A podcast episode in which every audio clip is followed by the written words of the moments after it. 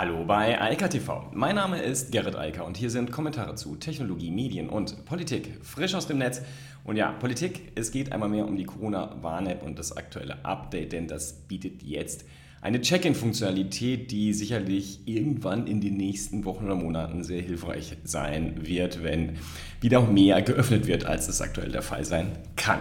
Außerdem geht es um die EU und künstliche Intelligenz, denn da werden immer weitere Gesetzesvorhaben ähm, ausgebaut, die auf durchaus gemischtes Echo äh, kommen und das geteilte Echo teile ich gleich mit, denn es gibt da durchaus problematische Entwicklungen. Außerdem geht es um Celebrite, das ist dieses iPhone-Hacking-Tool, das gerade gehackt wurde. Und dann geht es um Instagram und Instagram bzw. Facebooks Ideen zur Hasskommentaren und wie man denen begegnen kann. Die Corona-Warn-App gibt es jetzt in der Version 2.03. Die ist, glaube ich, vorgestern schon rausgekommen, aber irgendwie hört man nichts darüber. Deshalb wollte ich das Thema nochmal aufgreifen.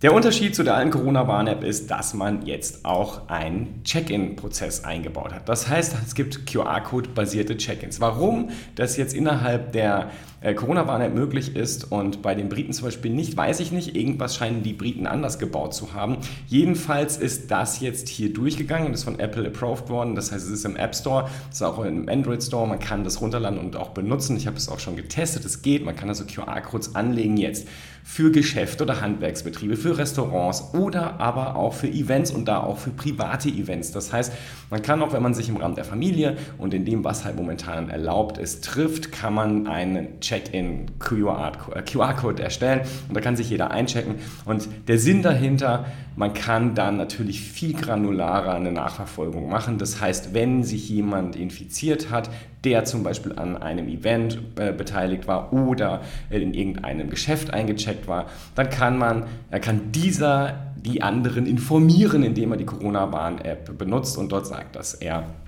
positiv getestet wurde auf Covid-19.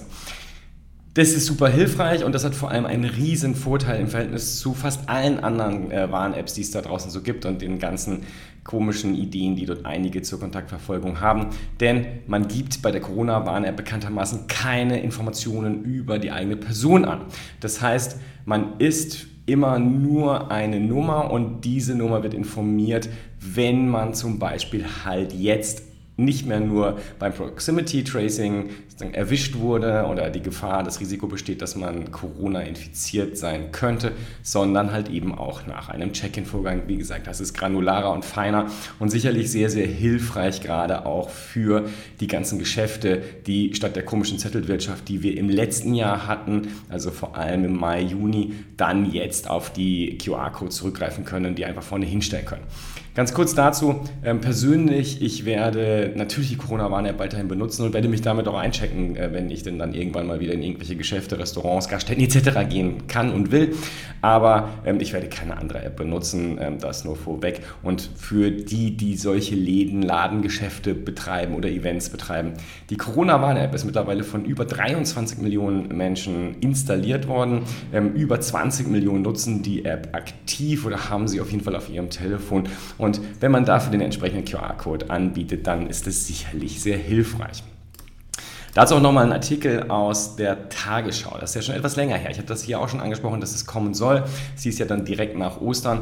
Nach Ostern ist es halt jetzt geworden oder vorgestern, aber immerhin ist es jetzt da. Und was an dem äh, Tagesschau-Artikel auch nochmal wichtig ist und was vom Gesundheitsamt, auch äh, Gesundheitsministerium nochmal dazu klar gesagt wurde, der QR-Code, den die Corona-Warn-App jetzt generiert, für zum Beispiel ähm, dieses Location-Based Tracking, den können auch andere Warn-Apps und andere Kontaktverfolgungs-Apps benutzen. Also es gibt ja zum Beispiel auch hier für Münster gibt es lokale Apps, die solche Funktionalitäten anbieten und die können auf den gleichen QR-Code aufsetzen. Das heißt, für die Geschäfte, Restaurants etc. ist die Sache ganz einfach.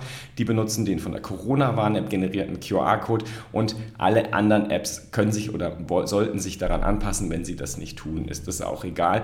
Wie gesagt, die große Menge der Menschen, über 20 Millionen Nutzer, haben die Corona-Warn-App installiert. Die anderen Apps liegen im kleinen Hunderttausender-Bereich oder im einstelligen Millionenbereich. Man muss ja auch eine Sache immer noch dabei bedenken, gerade jetzt, wenn es irgendwann zum Spätsommer hin auch um das Thema Urlaub geht. Die Corona-Warn-App funktioniert mittlerweile auch in vielen europäischen Ländern, ganz im Gegensatz zu all den anderen Apps, die da unterwegs sind. Wie gesagt, die Monsterana-App ist schön, wenn man hier unterwegs war und das war hilfreich im letzten Jahr, um nicht immer wieder Zettel ausfüllen zu müssen.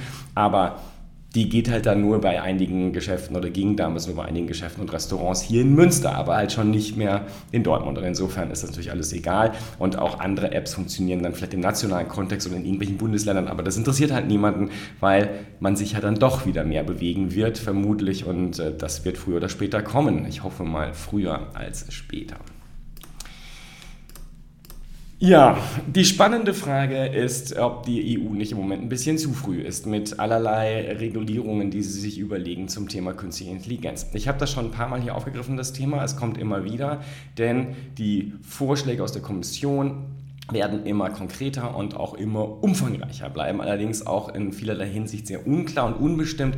Und solche Gesetze haben wir ja schon genug. Ich sage nur GDPR oder DSGVO, da ist ja so viel unbestimmt, dass man zumindest sehr viele Unternehmen erstmal darauf warten wollen, was denn so die höheren Gerichte dazu denn eigentlich sagen, was man denn als Unternehmen nun tun muss und was nicht. Denn die DSGVO sagt das halt eben nicht ausreichend klar. Und genauso solche Gesetze sollen jetzt auch in Richtung künstliche Intelligenz getroffen werden. Ich hatte vor kurzem das Thema Facial Recognition, also Gesichtserkennung, und da sage auch ich, da muss etwas passieren, weil die massenhafte Überwachung und Gesichtserkennung von jedermann im öffentlichen Raum, das ist sicherlich etwas, womit sich Politik beschäftigen muss und das auch einschränken sollte.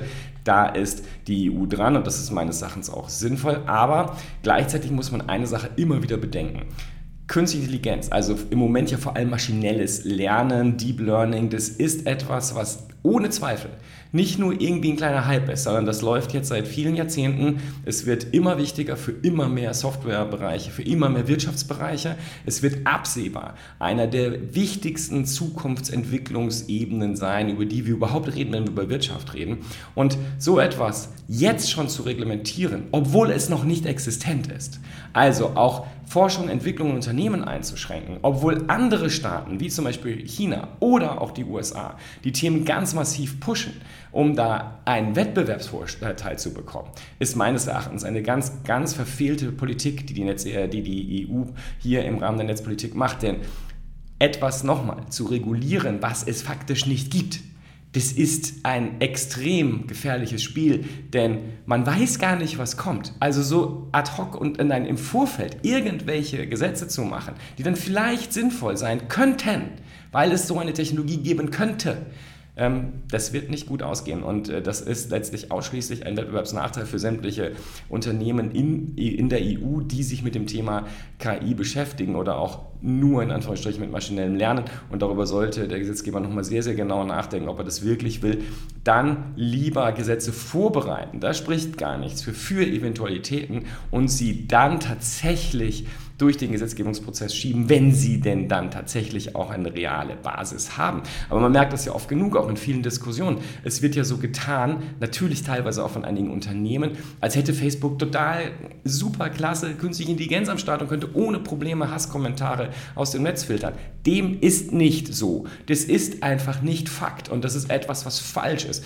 Und deshalb die Annahme, die einige Menschen mittlerweile da draußen haben und ganz offensichtlich auch eine, viel, äh, eine große Vielzahl und Mehrheit von Politikern ist, falsch. Die künstliche Intelligenz, die sich da Menschen ausmalen, gibt es so nicht. Und das muss man halt klar berücksichtigen und da kann man keine Gesetze für machen. Man sollte Gesetze vielleicht vorbereitend auf Halde legen. Das könnte man tun, wenn man offensichtlich zu wenig Zeit, zu wenig zu tun hat und viel Zeit übrig hat, um sich mit solchen Themen zu beschäftigen. Aber jetzt Gesetze zu erlassen, die Dinge reglementieren, die es noch nicht gibt, und damit auch auszuschließen, dass jemand in der Richtung forscht, das ist verrückt. Also das ist absolut Wahnsinn im Verhältnis zu anderen Ländern wie China, die im hohen zweistelligen Milliardenbereich Investitionen in Unternehmen und in eigene Forschung tätigen im Bereich KI, weil sie wissen, dass das ein absolut entscheidendes Wirtschaftselement sein wird in den nächsten Dekaden. Da reden wir nicht über ein paar Jahre oder so, über irgendeine kurze Periode, sondern das wird ein essentieller Wirtschaftsfaktor sein und wer den nicht spielen kann, der wird das Spiel verlieren. Und deshalb sollte die EU da sehr, sehr genau überlegen, was sie macht und was vielleicht lieber nicht. Sich selbst zu beschränken, also insbesondere die Behörden zu beschränken, indem welche Mittel und Methoden eingesetzt werden, das ist sehr klug. Denn da kann man in den USA schön sehen, wie überzogen das äh, mittlerweile stattfindet. Oder auch übrigens in China, wo man sich im öffentlichen Raum faktisch nicht mehr bewegen kann, ohne permanent getraced und getrackt zu werden, insbesondere durch Facial Recognition. So, also das ist ein wichtiges Thema. Aber das betrifft den Staat und der Staat sollte sich dort selbst reglementieren. Das ist klug. Die Unternehmen zu reglementieren ist sehr, sehr dumm und wird sehr massive wirtschaftliche Konsequenzen haben, wenn es nicht frühzeitig gestoppt wird. Spannend ist ja auch, der Staat benutzt ja gerne Software wie zum Beispiel Celebrite. Celebrite ist ein Tool, um insbesondere iPhones zu hacken. Wofür braucht der Staat das? Naja, wenn die Polizei einen äh, potenziellen Straftäter gefasst hat, dann möchte ich natürlich gerne wissen, was auf dem Telefon so vorgegangen ist. Und das iPhone ist halt besonders schwer zu knacken und ähm, Apple arbeitet auch daran, das zu verhindern. Und Celebrite ist eine Software, die dafür genutzt wird, um das zu benutzen. Insbesondere, und das ist jetzt nochmal schön reingeniert worden von Signal, dem verschlüsselnden, Ende-zu-Ende verschlüsselnden Messenger. Die haben nämlich so eine Celebrite, so ein Celebrite-Gerät in die Hand bekommen und haben das selbst mal gehackt. Und Erschreckenderweise war das offensichtlich sehr leicht möglich. Das heißt, die Sicherheitsbeschränkungen, die Sicherheitsmaßnahmen, die die Celebrite Software für sich selbst benutzt, sind offensichtlich sehr niedrig. Deshalb konnte man dann gut nachvollziehen, wie sie agiert und wie sie letztlich menschliches Fehlverhalten auch am iPhone ausnutzt. Denn natürlich, man kann Software immer sicherer machen, aber der größte Unsicherheitsfaktor an einer Software ist der Mensch, der sie bedient und mit schwachen Passwörtern oder gar keinen dann absichert. Trotzdem, erschreckend, dass Staaten, in dem Fall von den USA, eine Software benutzen, die ganz offensichtlich selbst nicht sicher ist. Das bedeutet auch wieder, dass Informationen, die in solchen Situationen dann verfügbar werden, im Zweifel auch für andere verfügbar sind. Und das ist ja auch dieses Problem, was wir immer wieder sehen.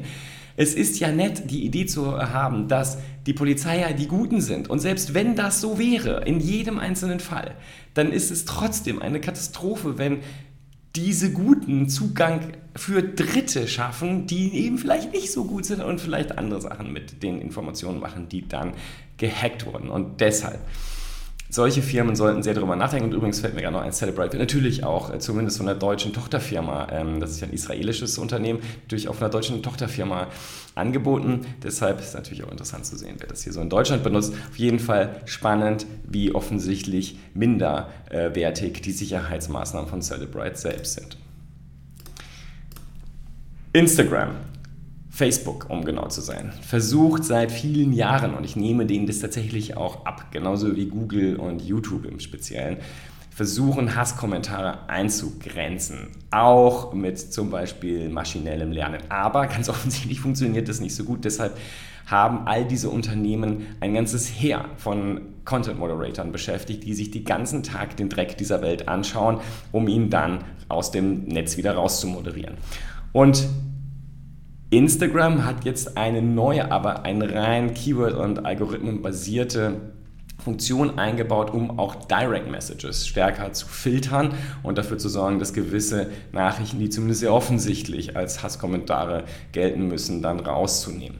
Bei dieser ganzen Thematik muss man eine Sache immer sehen und auch nochmal zu der Diskussion vorhin, ähm, die ich angesprochen habe, die im Internet immer mal wieder läuft es gibt da draußen sehr viele Menschen, die glauben, dass Software und Algorithmen mittlerweile so funktionieren wie Menschen. Und das stimmt auch. In gewissen Umfang kann Software, kann maschinelles Lernen, kann einfache KI ganz spannende Funktionen übernehmen und auch beeindruckendes leisten. Aber Alleine das Erkennen von Ironie und Satire, das fällt Software sehr, sehr schwer und ich habe das Gefühl, es wird auch noch ein bisschen dauern, denn wenn ich mir anschaue, wie echte Intelligenz damit umgeht, also so Menschen, die kriegen das ja auch nicht hin. Ja? Also ich weiß gar nicht, ob man das mit KI irgendwann mal abbilden kann, wenn nicht mal das I alleine das hinbekommt. Wie dem auch sei. Instagram versucht jedenfalls weiterhin zumindest äh, einfach logarithmisch diese Probleme zu lösen, ähm, die sie da ganz offensichtlich auch haben. Außerdem, und das ist tatsächlich eine spannende neue Funktion, Als Nutzer von Instagram kann man andere Accounts jetzt blocken und das Interessante ist, das hat ja häufig nicht geholfen. Denn dann haben diese Leute, die geblockt waren, einen neuen Account angelegt und haben damit wieder äh, das gleiche gemacht wie vorher. Und das scheint Instagram jetzt zu erkennen, ich vermute mal über Fingerprinting und ähnliches und sagt dann, wenn du einen Account blockst, dann blocke ich auch alle Folgeaccounts, die sozusagen dich da anlegen und dann wieder gegen dich vorgehen. Das klingt sehr gut und dürfte für äh, zumindest viele, die eher zum Beispiel im politischen Bereich unterwegs sind, eine erfreuliche Hilfe sein, um äh, mit missliebigen, ähm, ja, hasserfüllten Menschen umgehen zu können in Zukunft. Ich hoffe für alle, dass sie diese Probleme überhaupt nicht haben, dann muss man sich damit auch nicht beschäftigen. Aber sie sind halt in der Welt und man muss das Thema auch diskutieren. Aber, um das nochmal an dieser Stelle auch zu erwähnen, das NetzDG hilft dagegen nicht. Ganz im Gegenteil, das ist ein Riesenproblem und hat für eine Upload-Filterstruktur gesorgt, die wir nicht haben wollen. Und die Hoffnung, dass das ganz über sehr kurze Zeit problemlos mit irgendeiner KI zu machen ist, ist einfach verfehlt. Das ist so nicht. In diesem Sinne eine schöne Woche und bis morgen. Ciao, ciao. Das war Eika TV frisch aus dem Netz. Unter eika.tv findet sich der Livestream auf YouTube. Via eika.media können weiterführende Links abgerufen werden. Und auf eika.digital gibt es eine Vielzahl von Kontaktmöglichkeiten.